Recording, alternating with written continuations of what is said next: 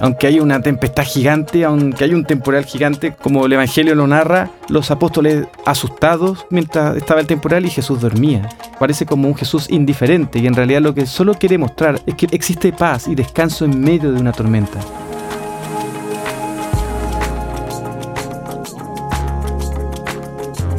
Hola amigos de otra historia, ¿cómo están? Gracias por escucharnos nuevamente. ¿Cómo estás, Seba? Eh, muy bien, muy bien. Contentos que hayan hecho play ahí al nuevo capítulo. Sí, gracias por las reproducciones. Tú me dijiste que una estadística hace poco, llevamos como 3.000 reproducciones. Sí, yo, ya cerca de las 4.000 reproducciones, entonces estamos muy agradecidos. Yo creo que mi mamá aporta mucho de eso. Son se cuenta unos mil. Pero, pero cuando se cuentan... Una, una persona es un, un, número. Pero si yo lo escucho 100 veces, ¿también se cuenta o no? Ah, ya, bien. Son como 3.000, 4.000 personas que han escuchado el podcast. Y nunca pensamos, yo creo que lo habían escuchar tanta gente. No, la verdad no. Así que bueno, gracias de Dios primero porque estas conversaciones de café que teníamos mm. y apasionadas, eh, las convertimos en este, en este formato que en el fondo podemos compartirlas y dejarlas registradas. Exacto. Y en el fondo ir haciendo comunidad con ustedes también que nos puedan dar su feedback por el Instagram. Eh, mm. Obviamente nosotros siempre estamos en Iglesia Áncora, que también nos pueden visitar en Santiago cuando estén. Sí, en la discoteca la gente Ajá los sábados en la noche, no, no es cierto, los domingos a las 6 de la tarde. Toda la razón. Y, bueno, y ahí los estaremos esperando felices porque somos una comunidad cristiana que es súper abierta y, también esperamos compartir con todos ustedes. Como este tema que tenemos hoy, eh, un poco siguiendo la línea del capítulo anterior, eh, donde estábamos hablando un poco sobre cuáles eran los planes de Dios y cuál era la agenda de Dios sobre nuestras vidas. Y, en medio de una crisis. Y en medio de una crisis, eh, eh, viendo todo lo que está pasando en Latinoamérica, en Chile, en Ecuador, en tantos países que han estado sufriendo agudas crisis sociales, políticas, y donde de alguna manera la iglesia tiene que seguir navegando confiados ahí en Dios, anclados en la colina para seguir adelante hacia donde tenemos que enfocarnos. Sí, de hecho, hace poco leía en las redes sociales que muchos posteos acerca de Chile necesita paz, ¿verdad?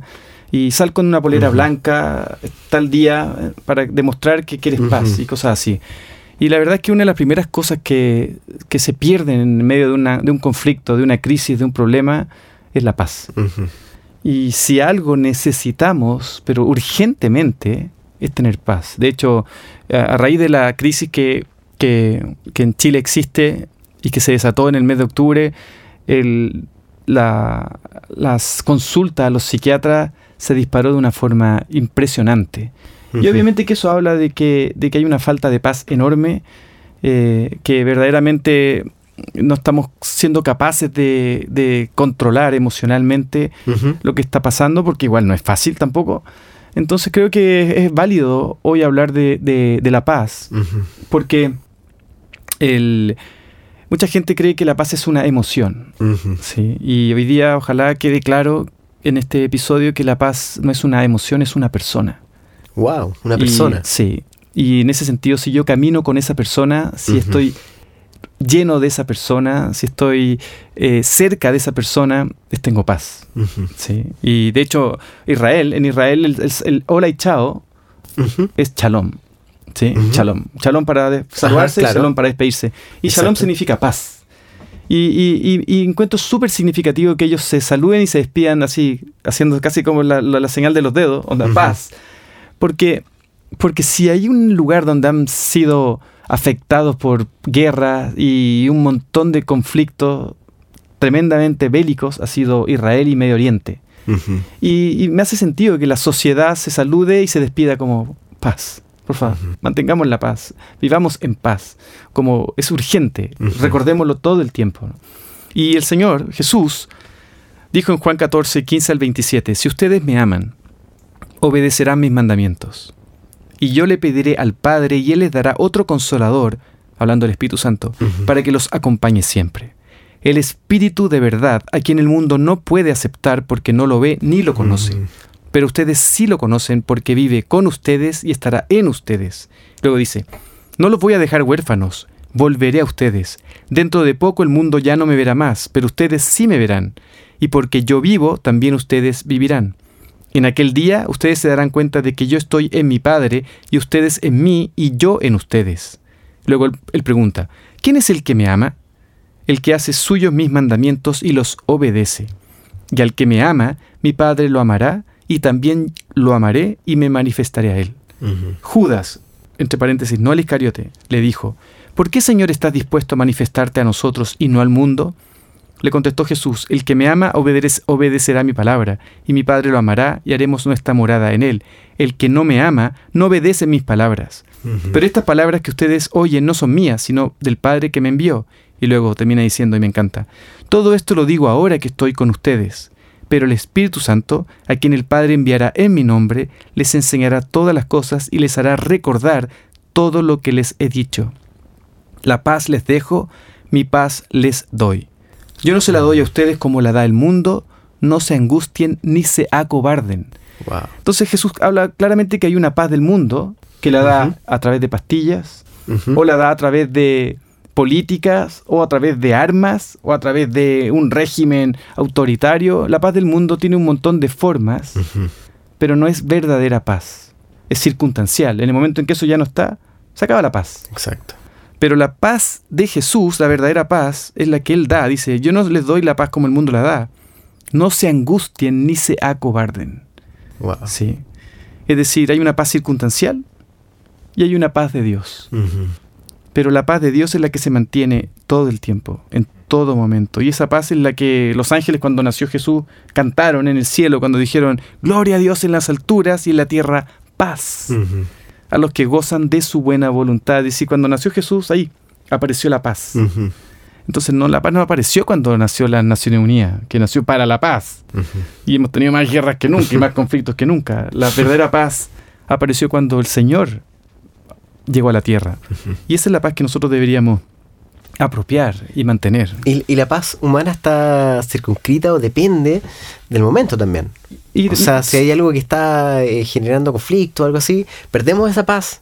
Eh, circunstancial. circunstancial. Claro, y la paz de Dios es a prueba de circunstancias. Exacto. Es decir, la verdadera paz no es la ausencia de problemas. La verdadera paz es la presencia de Jesús en nosotros. Entonces, claro, nosotros a veces pensamos, me encantaría tener paz y, soñamos con irnos de vacaciones a un lugar de ensueño para tener paz. Pero si yo, si en mi corazón no hay paz, yo me llevo el conflicto a donde sea. Exacto. Entonces no voy a mis vacaciones para tener paz. Más bien, si tengo a Cristo, me voy en paz a mis vacaciones. Pero también me puedo ir en paz a mi trabajo. También me también puedo vivir en paz en medio de una circunstancia difícil, en medio de una noticia fuerte, porque la paz del Señor no se sale, no la perdemos, si es que nosotros estamos abrazados a Él, en intimidad con Él, viviendo con Él. Jesús mismo dijo, la paz les dejo, mi paz les doy. Listo, ahí está. Él nos entregó eso. Así que si yo verdaderamente estoy apropiando que tengo esa paz, nadie me la puede quitar. Nadie me la puede quitar. Juan 16:33. Me gusta este versículo. Dice, yo les he dicho estas cosas para que en mí hayan paz. En el mundo van a tener problemas y aflicciones. Nunca nos dijo que no íbamos a tener conflictos. Exacto. Nunca se nos prometió que la vida iba a ser Bills y Pap o de fantasía o todo perfecto. Al contrario, Jesús dijo, en el mundo van a enfrentar problemas y aflicciones, pero anímense. Yo he vencido al mundo, estoy por encima de los problemas, estoy por encima de las circunstancias, estoy por encima de esa mala noticia. Dice, o, de, esa crisis de país. De esa crisis de país social. Yo les dije esto, dice, yo les he dicho estas cosas para que en mí en paz. Así que claramente tenemos que buscar a Jesús, tenemos que buscar su rostro, buscar tener intimidad con Él, buscar caminar junto a Él y esa paz nos va a inundar y esa paz, como dice Pablo en Filipense, esa paz que sobrepasa todo entendimiento, que nadie puede realmente saber cómo puedes tener paz en medio de todos esos problemas o situaciones o conflictos. Dice, esa paz que sobrepasa todo entendimiento guardará vuestros corazones y vuestros pensamientos en Cristo Jesús. Porque nuestros pensamientos y nuestros corazones se disparan en medio de los problemas. Y nos ponemos a, nos proyectamos y al final esos pensamientos se, se, escapan. En cambio, la paz de Dios guarda nuestro pensamiento, guarda nuestro corazón en Cristo. Es básico, básico. Tremendo. Tremendo el, lo que estás compartiendo porque en el fondo es distinto. O sea, esa paz circunstancial Es de- del mundo, sí, es un acto sobrenatural ligado a una persona, que es el Espíritu Santo, y es, de hecho, la paz es fruto del Espíritu Exacto. también. O sea, es algo que debería surgir de cuando tú te relacionas con Dios y empiezas a, ver todo eso, todo eso, eso bonito que pasa, sinergia, surge la paz. Entonces, si yo soy cristiano y soy un seguidor de, de- de- de Jesús y estoy en un conflicto y, y de repente me doy cuenta que perdí la paz, el ejercicio que tengo que hacer es, Señor, perdóname, te abandoné, te solté. ¿sí? y tengo que regresar a Él. Y, y para eso hay que ser súper honesto con uno mismo para darnos cuenta que de alguna forma le estamos dando la espalda al príncipe de paz. Cuando dejamos que nuestro corazón se angustie o cuando dejamos que nos preocupemos y que nuestra mente se llene de pensamientos incorrectos y, y- y empezamos a no hablar vida a nosotros mismos y las promesas de Dios a nuestra vida, sino que nos dejamos llenar por preocupaciones y angustia y, y un futuro incierto cuando nuestro futuro está en sus manos. Dice el Salmo 23, 6, el bien y la misericordia me seguirán todos los días, es una promesa. Así que todos los días me levanto y puedo, puedo descubrir a estos dos perros ovejeros, el bien y la misericordia siguiéndome todos los días, hasta que un día abra mis ojos en la casa de Dios, en la casa del Señor viviré para siempre. Deberíamos vivir con ese sentido de eternidad, de, de que las promesas de Dios se cumplen y que esa paz está en la persona de Cristo. Eh, son las promesas de Dios, por ejemplo. Hay muchas promesas de Dios que tienen que ver con protección, con que en el fondo, si tenemos esa paz, que también Dios promete estar cubriéndonos, guardándonos con sus ángeles, este, eh, que ninguna arma forjada podrá ir contra ti. Exactamente. ¿Dónde está Eh, nuestra confianza? Por el, Salmo, el, el Salmo 27 dice, algunos confían en sus carros Mm. de guerra, otros confían en sus caballos, pero nosotros solo confiamos en nuestro Dios. Mm. Entonces, mi confianza no está puesta en recursos, no está puesto en poderes humanos, no, está, no está puesto en lo que alguien pueda hacer por mí. Exacto. Mi confianza realmente está en nuestro Dios, que me ama, que soy su hijo, que como un padre amoroso me va a cuidar, me va a guardar, y, y ahí tengo que estar agarrado con, con, con dientes y uñas a ese Padre Celestial que me ama. El Salmo 4.8, un versículo que uno le enseña a los niños siempre, pero Ajá. que yo creo que es más para grande que para niños, porque los niños duermen mejor que nosotros. Dice el Salmo 4.8, en paz me acostaré y así también dormiré porque solo tú, Señor, me haces vivir confiado. Sí, duermo en paz, no porque estoy full con alarma en mi casa, porque estoy enrejado con cosas eléctricas y porque tengo un foso y tengo unos mastines afuera. Los cocodrilos. sí, estoy en paz porque tú, Dios, a mí me haces vivir confiado. Confío en ti, sé que me guardas y me acuesto en paz. Y al día siguiente tengo que apropiar que nuevas son cada mañana, que, que grande es su fidelidad y otra vez agarrarme el Señor para vivir en paz en medio de los conflictos, en medio de las circunstancias y volver a la noche a decir, Dios, en paz me acostaré porque tú me haces vivir confiado. El día siguiente, repeat. Sí. Y cada día a, a- apropiar las promesas. También es como, es como cuando, por ejemplo, uno aprecia mucho cuando los, los líderes o los misioneros, por ejemplo, o los pastores hacen una, un compromiso con el ministerio eh, y a veces, en muchos casos, no tienen su vida financiera resuelta, por ejemplo, Sí. y tienen que dar un paso de fe, en el fondo, al vacío, eh, que bueno, Fran, tú sabes de eso Sí. y nos ha contado muchas historias también que son muy, muy geniales de cómo Dios ha- ha- los ha guardado como familia y ha Mm. provisto. Sí. De alguna manera creo que la paz también es un ejercicio que tenemos que hacer también, ¿no? Eh, es ese salto al vacío en algunos sentidos donde decir, bueno, a lo mejor las cosas no están, eh, eh, esta crisis política de mi país o lo que esté pasando, o económica, eh, nosotros poder dar un paso de fe y poder eh, hablar vida y confiar en Dios y no en esas circunstancias, ¿verdad? Exacto. Y, y, y ahí, y eso es madurez espiritual. ¿sí? Obviamente que, que cuando avanzas y has visto que Dios es real en tu vida y que Dios ha sido fiel porque lo es. Y es bueno porque lo es. Y es amor porque lo es. Tú, tú le entregas tus preocupaciones, tus cargas, tus ansiedades a Él, sabiendo que Él está en control, sabiendo que, que Él vela por ti, sabiendo que ninguna arma forjada contra ti prosperará, sabiendo que ni las puertas del infierno prevalecen contra la Exacto. iglesia. Entonces, de alguna manera tú dices, bueno, yo estoy en, en- en- en una barca segura. ¿sí? Aunque haya una tempestad gigante, aunque haya un temporal gigante como, como el Evangelio lo narra, los apóstoles asustados, urgidos mientras estaba el temporal y Jesús dormía. Y, muchos dicen, bueno, parece como un Jesús indiferente y en realidad lo que solo quiere mostrar con esa escena es que hay, existe paz y descanso en medio de una tormenta. Podemos reposar y, y, confiar en el Señor en medio de una tormenta. Y lo que me encanta es que en un momento Jesús se levanta, le habla a la tormenta, le habla al viento, se detiene, calma absoluta, y los apóstoles quedan impactados y dicen, ¿quién es este? ¿Quién es este que hasta los vientos y el mar le obedecen. Exacto. Ahora, si Él puede hacer eso, ¿no puede hablarle a nuestra alma y a nuestro espíritu atribulado y traerle calma? ¿No puede hablar a nuestro interior que está desesperado, súper angustiado y traer calma? Por supuesto que sí. Por supuesto que sí. Y ahí tenemos que oír la voz del Espíritu Santo para que en medio de la tormenta, en medio del el oleaje, podamos escuchar mi pasos dejo, mi pasos doy. ¿Sí? En el mundo tendréis aflicción, pero confiad, yo he vencido al mundo. Estas cosas os he hablado para que en mí hay en paz. Porque la paz no es una emoción, no es un sentimiento, es una persona. Y esa persona es Jesucristo. Isaías 9, versículos 6 al 7 dice, Dios nos ha dado un hijo. A ese niño se le ha dado el poder de gobernar, y se le darán estos nombres, Consejero admirable, Dios invencible, Padre eterno, príncipe de paz. El nombre de Jesús, uno de los títulos de Jesús es príncipe de paz. Dice, Él se sentará en el trono de David y reinará sobre todo el mundo y por siempre habrá paz. Cuando Él reine. Cuando Jesús esté sentado en su trono, ahí sí, ahí sí habrá paz y ahí sí habrá justicia. Dice, su reino será invencible y para siempre reinarán la justicia y el derecho.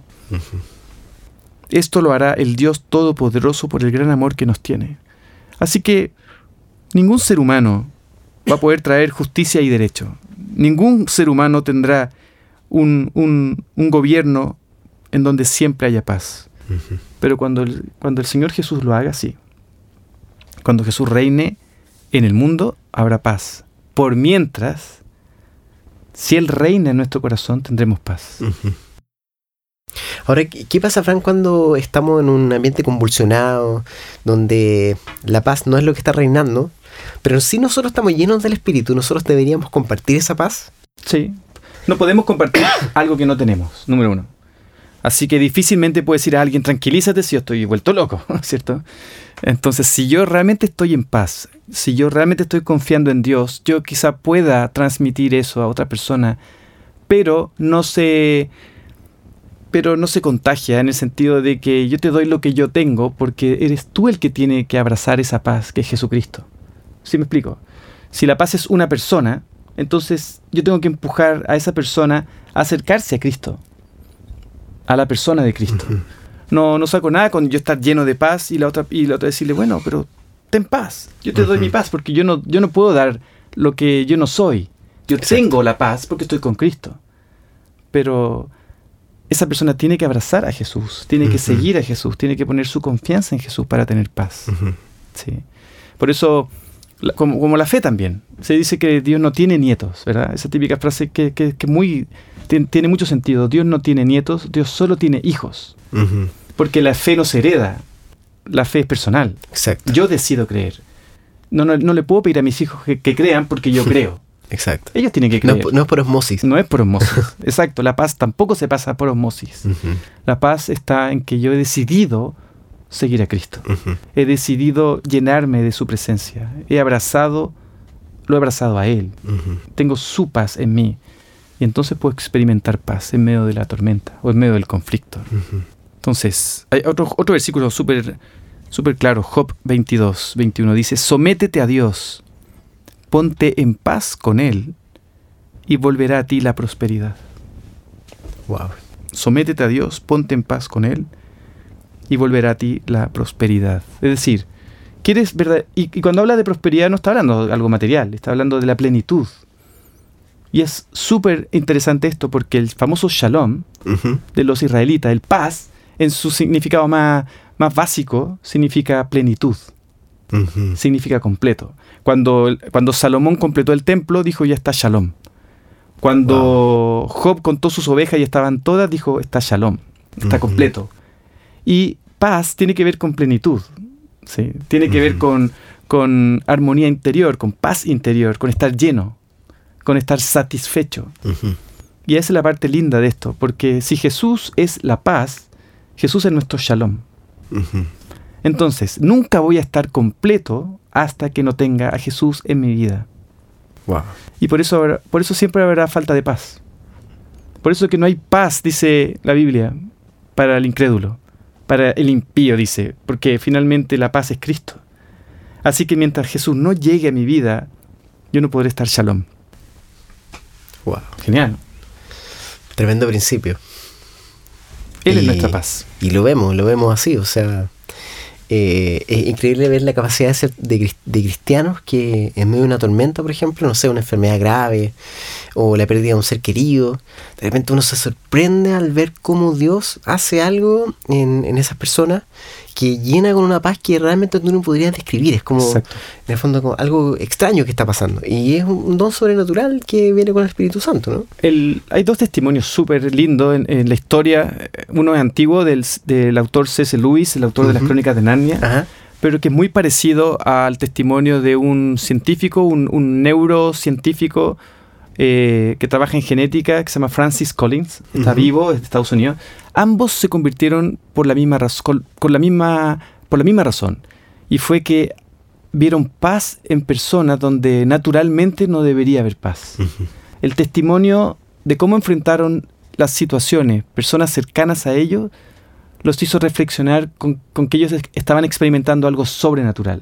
En el caso de Francis Collins, que es más reciente, él como, como médico le tocaba ir a hospitales y, y él mismo daba testimonio de que la manera como enfrentaban enfermedades terminales, aquellos que tenían fe versus aquellos que no tenían fe, era muy distinta, era muy, muy radicalmente distinta. Y eso a él le llamaba la atención. ¿Cómo pueden enfrentar con esperanza, aún, dice él, con alegría, con gozo, lo peor que le puede pasar a un ser humano, que es morirse? Pero porque para los hijos de Dios, lo peor que nos puede pasar es lo mejor que nos puede pasar en el tiempo de Dios, obviamente. Y entonces abrir nuestros ojos en el cielo es lo mejor que nos puede pasar. Así que vivimos con esa esperanza en nuestro interior de saber que, que un día voy a abrir mis ojos en mi morada eterna. Y eso hizo que Francis Collins, este científico, este médico, llegara a los pies de Cristo, solo por el testimonio de los pacientes que le tocaba ver que tenían su fe puesta en Jesús. Entonces sí, es sobrenatural, por supuesto. Tremendo. bueno, Fran, eh, algunas palabras para ya cerrar. Eh, eh, en general, como, como lo hemos repetido varias veces en este episodio, Latinoamérica está latiendo muchas cosas, está, están pasando muchas cosas y, mm. un, mensaje de ánimo para, para, quizás para los cristianos, ¿no? Sí. para abordar todas estas situaciones y, y ser, cumplir su real vocación. Sí, yo, bueno, yo creo que las palabras de Pablo en Filipenses 4 es lo mejor que podemos oír en un tiempo como este, cuando él dice, por nada estén afanosos o preocupados, sino que sean conocidas vuestras peticiones eh, en oración, en ruego, pero con acción de gracias.